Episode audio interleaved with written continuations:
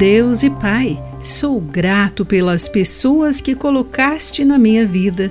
Por favor, ajuda-me a encorajá-las.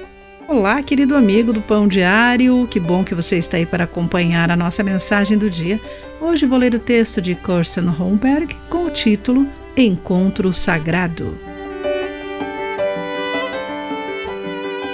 Reuni-me com amigos para um fim de semana juntos às margens de um lago.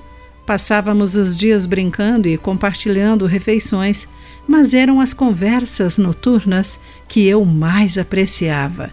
Quando a escuridão caía, abríamos o coração com profundidade e vulnerabilidade incomuns, compartilhando as dores dos casamentos vacilantes e as consequências de traumas que alguns de nossos filhos sofriam.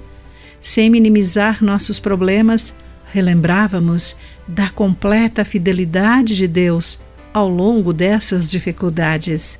Essas noites estão entre as mais sagradas da minha vida. Imagino que tais momentos foram iguais aos que Deus pretendia quando instruiu seu povo a se reunir anualmente para a festa dos tabernáculos. Essa festa, como muitas outras, exigia que os israelitas fossem a Jerusalém.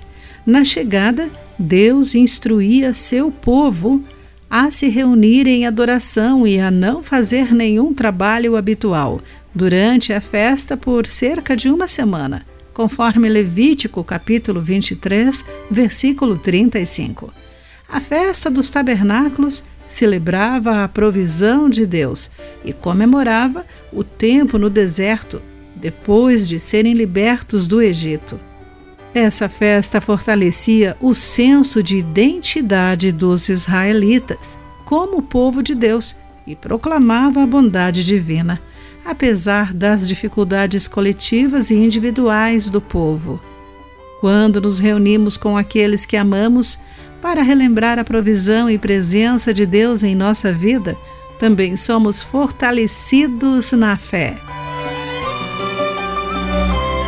Querido amigo, a sua fé é fortalecida quando você está em comunhão com os outros? Pense nisso.